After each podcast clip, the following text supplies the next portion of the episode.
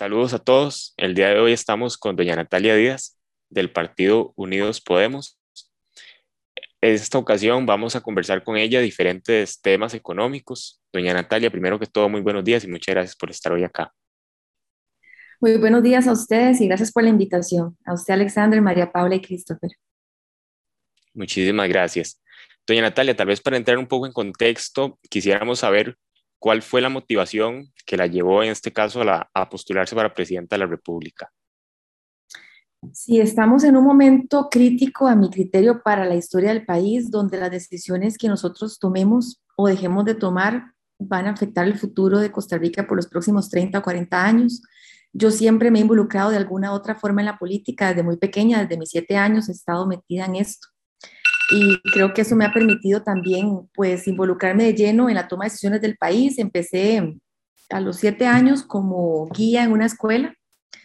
He estado casi que en todos los, los puestos relacionados con fiscales, miembros de mesa, demás. Sí conozco muy bien del ámbito político, pero además he tenido la experiencia en el sector privado, que eso también me motiva a dar ese paso hacia adelante y tomar decisiones justamente para generar más empleos, para generar más riqueza en el país, porque todos sabemos que el sector privado contribuye a eso y que sin un sector privado fuerte no podemos lograr lo que un Estado se tiene que proponer, ¿verdad? Yo pienso que nosotros tenemos que tomar las decisiones, no podemos delegar esto en nadie más. Nosotros este, en el sector privado muchas veces nos quedamos muy cómodos donde estamos y no damos ese paso hacia adelante que yo creo que es urgente y necesario. Y por eso es que nosotros dentro de nuestras ideas también queremos involucrar esta formación de liderazgos en el futuro, porque esto no es solamente un proyecto, digamos, que se enfoque en una elección. Nosotros estamos enfocados en la formación de liderazgos, que para mí es algo clave, porque ha habido una generación perdida en política y esto es lo que me mueve a mí a, a dar este paso y a tratar de incidir positivamente en el país. Muchas gracias, realmente que, que, muy interesante y como usted lo menciona, es necesario tomar, tomar cartas. Tal vez los que estamos en el sector privado en ese aspecto nos hemos alejado mucho de la política y desgraciadamente somos mayoría en temas, en temas de empleabilidad. Entonces, pues como usted lo dice, es realmente importante. Le doy la palabra a mi compañero Christopher, que es el que continuará con la siguiente pregunta. Bueno, primeramente, buenos días, doña Natalia, un placer tenerla aquí en el programa. Eh, algo que usted comentó que me parece fundamental es que estamos en un periodo crítico. Yo siento que los últimos al menos ocho años eh, se han caracterizado mucho por la cuestión de la corrupción en el sistema eh, judicial, eh, perdón, ejecutivo, em, al igual que, bueno, como lo hemos podido ver también en, las partes de, las alcaldías, por ejemplo. Me pareció muy interesante porque no estaba viendo un poco las, propuestas de, de su partido, bueno, de su persona, vi que eh, para este tema usted hablaba de implementar un sistema nacional anticorrupción. Me pareció sumamente interesante, así que no sé, me gustaría si, si pudiese explicar un poco de esta propuesta en concreto. Sí, eh, yo pienso que, que, el tema de corrupción tiene varias aristas, ¿verdad? Si ustedes ven en el plan de gobierno, lo estamos enfocando en, en un mediano y en un plazo un poco más corto, ¿verdad? Hay cosas de muy largo plazo que va a tardar décadas probablemente en, bueno, más bien funcionar, pero yo quisiera enfocarlo en dos puntos importantes, o tres podríamos decirlo. Uno es eh, la formación desde la primera infancia, que sí o sí tenemos que entrarle de lleno con el destino de más recursos a eso, porque hoy estamos normalizando comportamientos que no deben de ser normales en un país no podemos dejar, por ejemplo, que un niño de escuela lleve una cartuchera llena de lapiceros y este, llegue un compañerito y le diga, deme que quite eso, la profesora no dice nada y el chiquito llegó sin nada a la casa de regreso. O sea, ese tipo de cosas no pueden ocurrir en un país. ¿Por qué? Porque si yo normalizo eso desde la niñez, esas personas van a llegar a un trabajo, van a llegar al sector público, van a llegar a tomar decisiones por un país y no van a hacer buenas decisiones porque ya vienen con un concepto malo desde niños. Y esto es responsabilidad de las familias, estamos de acuerdo, pero si no hay familias que puedan formar, porque hay familias que son eh, familias que no son un apoyo para, las, para los niños, por lo menos que el Estado ayude en ese sentido con programas de este tipo. Que va a tardar décadas, probablemente así sea, pero eso es una transformación cultural a nivel de educación, de mentalidad, que es lo que hace que, muchos países en Europa sí puedan, digamos, llevar todos estos procesos, digamos, anticorrupción de una mejor manera que nosotros. Entonces yo pienso que hay una transformación urgente que hacer. Pero, ¿qué podemos hacer hoy? como sociedad. Está el tema de este sistema que usted mencionaba, Christopher, pero también hay un tema que tiene una relación directa con la corrupción, que es el exceso de regulación de un Estado. Si un Estado regula mucho, si hay muchos trámites que cumplir, si para mí es difícil emprender, si yo tengo que pagar altas cargas, si tengo que pagar altos impuestos, automáticamente estoy generando trabas que desencadenan en corrupción. Porque entonces se dan los pagos indebidos, se dan cosas como las que estamos viendo, y eso tenemos que acabarlo justamente digitalizando el Estado y haciendo trámites más expeditos. Y finalmente el Sistema Nacional Anticorrupción, que me parece que es un esfuerzo importante porque no es una ley nueva, no es hacer algo nuevo, no es una nueva regulación, simplemente es una comunicación entre los diferentes poderes de la República que hoy por hoy no se da, no existe en muchos de los casos. Entonces, ¿qué hacemos? Que justamente las personas primero no tengan miedo de denunciar y que sus denuncias terminen realmente en acciones concretas en una coordinación de los tres poderes, porque la Asamblea hace las leyes, completamente de acuerdo, pero quizás esto no es un problema de leyes nuevas, es un problema de una ejecución en el Poder Judicial de las leyes existentes. Entonces hay que hablar con el Poder Judicial y decir, bueno, ¿qué están necesitando ustedes justamente para ver que haya una justicia pronta y cumplida, para que se ejecuten las leyes como corresponde? ¿Qué ayuda requieren del Congreso? ¿Qué ayuda requieren del Poder Ejecutivo? Y empezar a articular este esfuerzo a nivel nacional para que justamente se tengan consecuencias de todos estos actos. Si no hacemos un esfuerzo de esta manera, veo muy difícil que podamos acabar con este flagelo que nos afecta a todos. Que no, perfecto, muchísimas gracias. Eh, me parece que sí, es, es, una problemática actual y es muy preocupante la situación que está pasando en el país. Y bueno, esperemos que eso cambie. Le cedo la palabra ahora a María Paula. Buenos días, doña Natalia. Ahora que toca usted el tema de, este, de los impuestos y las trabas que estos pueden generar en, en la economía costarricense, ¿considera usted que la carga impositiva en Costa Rica debería disminuirse? Y en caso de que así sea, ¿cómo lo haría? Sí, así es, María Paula. Y además de una disminución, también eliminación de impuestos, ¿verdad? Porque, a ver, hoy tenemos un sistema tributario que es complejo de manejar, no solamente para el Ministerio de Hacienda, en su gestión de cobro de los impuestos, sino también para el pago de nosotros, de todos nosotros, de los impuestos que existen.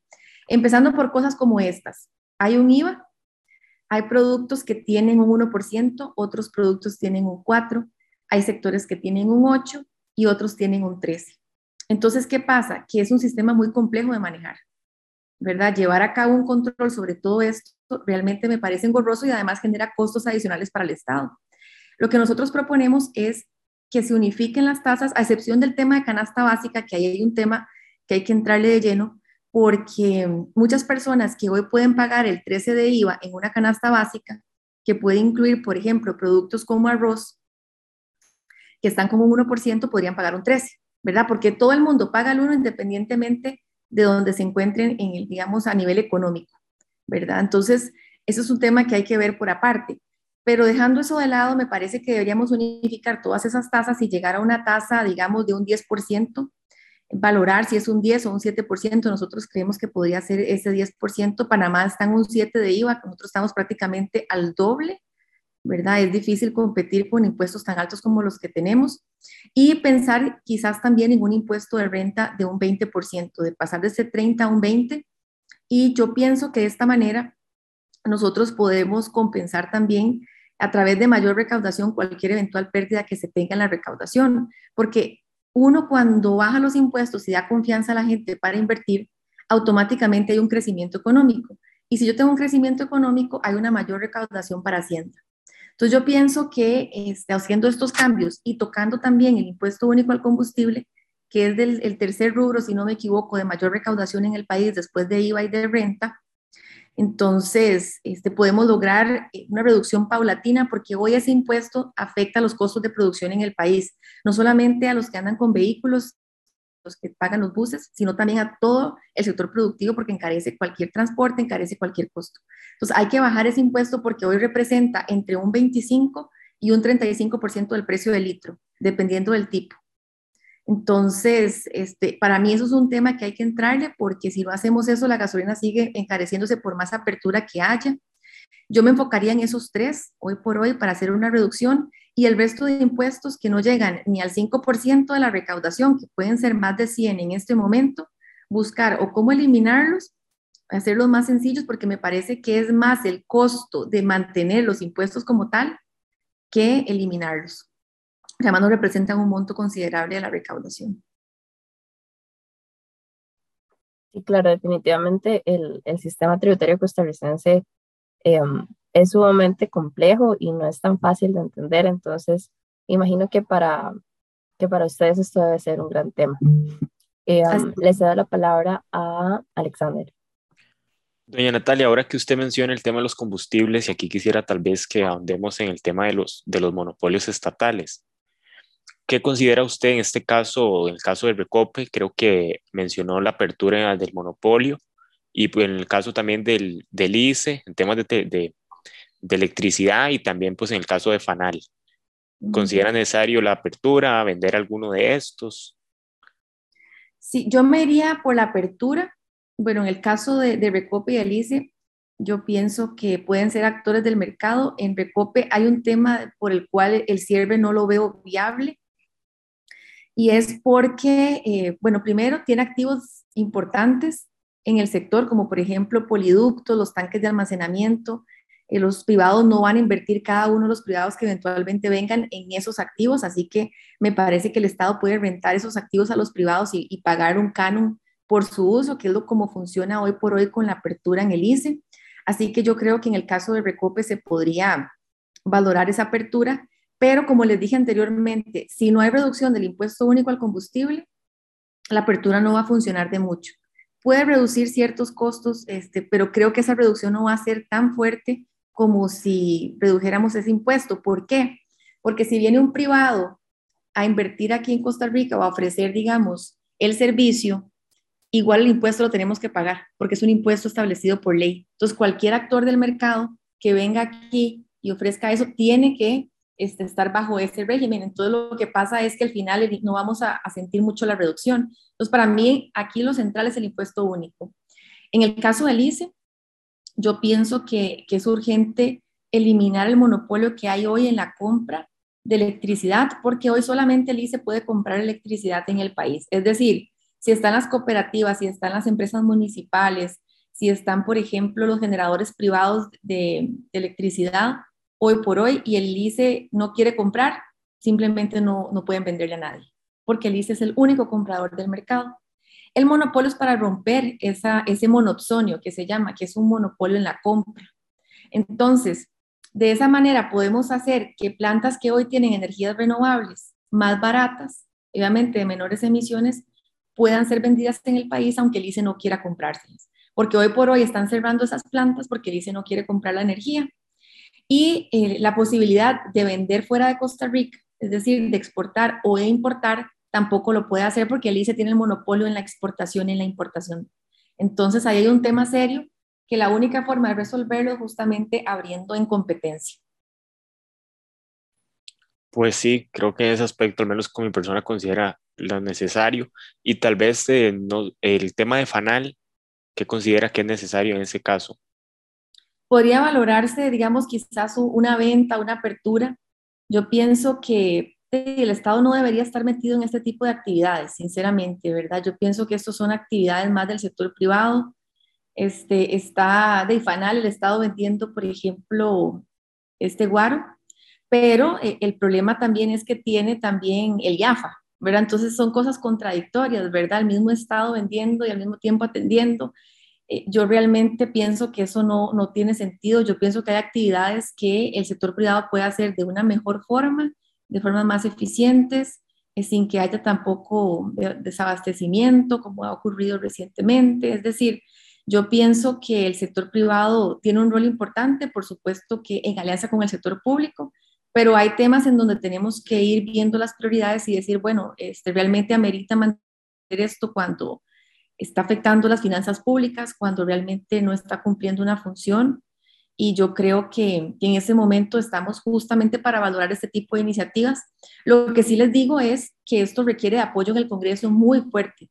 nosotros no podemos hacer ninguna apertura ni ninguna venta ni eventualmente cualquier otra acción que se quiera eh, bueno, realizar o, o llevar a cabo, por ejemplo, fusiones o demás, si no tenemos diputados que hagan los cambios, porque esto no lo puede hacer el presidente de la República. Estos son medidas de la Asamblea Legislativa. Toda la razón. Más bien, muchísimas gracias por su sinceridad y pues por aclarar ese aspecto que es muy importante para que la ciudadanía lo tenga en consideración. Le doy la palabra a mi compañero Christopher. Bueno, eh, a mí me gustaría eh, abarcar un tema que en lo personal siento es muy importante, al menos en la Universidad Nacional a la cual pertenezco. La mayoría de la población estudiantil viene de una zona rural. Eh, de hecho, nuestra universidad prioriza las zonas rurales. Bajo esta premisa, a mí me gustaría preguntarle, bueno, aparte de que hay que ser conscientes de que según el último informe del Estado de la Nación, la desigualdad en estos momentos entre la zona urbana y la rural es histórica realmente la zona eh, eh, rural se ha visto sumamente eh, perjudicada por la cuestión de la pandemia. Entonces me gustaría preguntarle, doña Natalia, ¿qué propuestas tiene usted para combatir el desempleo en las zonas rurales y costeras? Sí, aquí me parece también, bueno, que, que juega un rol importante la educación técnica y por supuesto la universitaria. Vea, yo pienso que a veces vemos las cosas como si fueran lo, más normal, pero no es lo normal para el resto del país. Gracias a Dios uno tuvo la oportunidad de estudiar en una universidad y sacar un título, pero esa no es la realidad del país. Casi nadie tiene la oportunidad de estudiar en una universidad, por falta de recursos, por las razones que sean, pero no, no es sencillo. Primero porque muchos de los horarios no se adaptan a alguien que trabaja, empezando por ahí, ¿verdad? Y a veces la gente piensa que de que es que no quiere, no, es que yo tengo que trabajar durante el día y la noche estudiar y no todas las universidades me ofrecen a mí eso. Entonces, para mí eso es una limitante importante que hoy se está dando, que hay que entrarle de lleno a ver cómo se hace, pero creo que es de las razones también principales. Luego, la preparación académica. Para ingresar a una universidad como las que ustedes están, muchos de ustedes tienen que hacer un examen de admisión y no todo el mundo puede obtener el puntaje para las carreras que quiere. Por más de que uno quiera, no es viable y los espacios son reducidos. Entonces, está reservada para personas con cierta preparación, que no es, digamos, el grueso del país. Entonces, ese es un tema también que nosotros quisiéramos entrarle de lleno, pero hay algo que para mí es necesario en estos momentos y es valorar la conversión de todos los colegios secundarios en técnicos, porque también según estudios recientes, las personas que tienen una carrera técnica, ¿verdad? agropecuario, cualquiera que sea, tiene más posibilidad de ganar, creo que era un 36% más de, otra, de cualquier otra persona que no tenga esa formación técnica a la hora de conseguir un trabajo. Y aquí se podría hacer eh, también convenios con el sector privado porque ya hay un proyecto de ley, bueno, ya hay una ley más bien, que por falta de reglamento no ha avanzado mucho porque están a la espera de algunos últimos detalles, que es el tema de educación dual, porque eso hay que ponerlo ya a, a digamos, justamente a operar como se debe porque eso brindaría una oportunidad de que uno llegue, por ejemplo, y esté ya sea con el INA o con cualquier otro centro de formación, para aquellos que no van a la universidad, y decir, bueno, yo voy a llevar esto, que es una carrera, digamos, técnica que me puede durar dos años para que me den una certificación, y yo llego y en la mañana aprendo los conocimientos académicos y en la tarde me voy y pongo en práctica con la empresa que está haciendo la alianza justamente para este tipo de educación, para poner en práctica todo lo que yo aprendí con la gran ventaja de cuando usted tiene todo ese proceso terminado al cabo de dos años, a usted le dan una certificación también de parte de la empresa de que usted es técnico en esto. Entonces, ¿qué le da a usted la posibilidad de que un periodo corto tenga trabajo, aunque sea en una carrera técnica? Ve, Alemania tiene muchas de sus carreras a nivel técnico, casi en, educación universitaria no se está desarrollando. Y yo pienso que nosotros tenemos justamente este, ese perfil o ese ambiente para generar este tipo de formación que hoy por hoy se requiere no solamente para juventud, entre, bueno, 15 y 24 años, que son los más desempleados en el país hoy, el desempleo juvenil en Costa Rica es sumamente alto, sino también para aquellas personas mayores de 50 años que las despiden y ahora con la pandemia pues mucho más grave, que toda vida han hecho solo una tarea y que no pueden reincorporarse al mercado laboral porque no tienen las habilidades para reincorporarse. La gente prefiere contratar a gente con, que haya estudiado carreras del futuro, a otro tipo de profesional, y nos estamos quedando con un desempleo también después de los 50 años bastante alto. Entonces, hay que entrarle lleno a la educación dual. Y el INA aquí también tiene un rol fundamental y es, no es lo mismo lo que yo puedo estudiar en una zona como Laurel de Corredores, por ejemplo, a lo que yo puedo estudiar aquí en, en el área metropolitana, porque son zonas completamente diferentes. Las actividades que se realizan ahí no son las mismas de acá. Hay que adaptar la educación a lo que en la zona se hace. ¿Cuál es la principal actividad económica en la zona? ¿Cómo la puedo desarrollar y generar también las carreras para que sean contratados por el personal ahí? Ahora, el tema del inglés es otro punto importante. ¿Por qué? Porque el inglés que se enseña hoy en educación pública es un inglés para entender un poco el idioma, pero no le da la capacidad a usted para hablar fluidamente, para tener un trabajo que a usted le permita ganar cierto dinero y, estudiar lo que quiere. Entonces, para nosotros el inglés a nivel conversacional es una de las herramientas más importantes justamente para generar trabajos. Perfecto. No, realmente es, es, una situación bastante complicada. Eh, completamente de acuerdo en lo personal. Siento que, sí, la mayor la mejor manera es enfocar eh, básicamente eso, la, educación a las zonas, porque de hecho lo hablábamos también con otros candidatos, que de nada sirve abrir zonas francas, por ejemplo, en zonas costeras, cuando de, ¿qué vamos a hacer? Mandar gente del gran área metropolitana a las zonas costeras, ¿verdad? No tiene sentido. Pero sí, eh, siento que, que, es fundamental y bueno, le doy la, la palabra a María Paula. Bueno, doña Natalia, y para ir cerrando, si usted tuviera un minuto para convencer a los costarricenses de votar por usted, ¿qué les diría?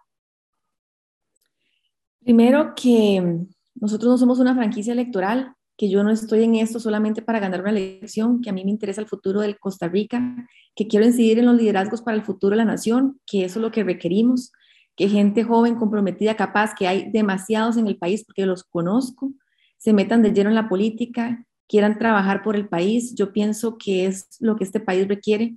Yo no suelo prometer lo que no puedo cumplir. Si no puedo hacer algo, lo digo. Yo pienso que hace falta esa claridad a la hora de, pedir también ese apoyo, porque una persona no puede solucionar el, país sola. Esto no lo puedo arreglar yo solita. Esto necesito más tiempo que cuatro años para hacerlo, aunque sabemos que el periodo de cuatro años es difícil que en un periodo tan corto se arregle todo. El que prometa ese, ese, arreglo, eh, para mí está mintiendo. Por mi experiencia en el legislativo se los digo, o sea, los, los cambios tardan su tiempo en hacerse, pero tengo la voluntad de trabajar. Quiero trabajar por mi país porque siento amor también por él, porque quiero ayudar a la gente a salir adelante, porque quiero un país de oportunidades en donde independientemente de dónde venga usted, tenga la oportunidad de salir adelante. Mi familia pues es de origen campesino, mis abuelos vienen de las juntas de Avangares, de diferentes zonas del país, en Punta Arenas, y yo soy lo que soy hoy gracias a ellos, gracias al país que tenía oportunidades y, lo dejaba uno pues salir adelante.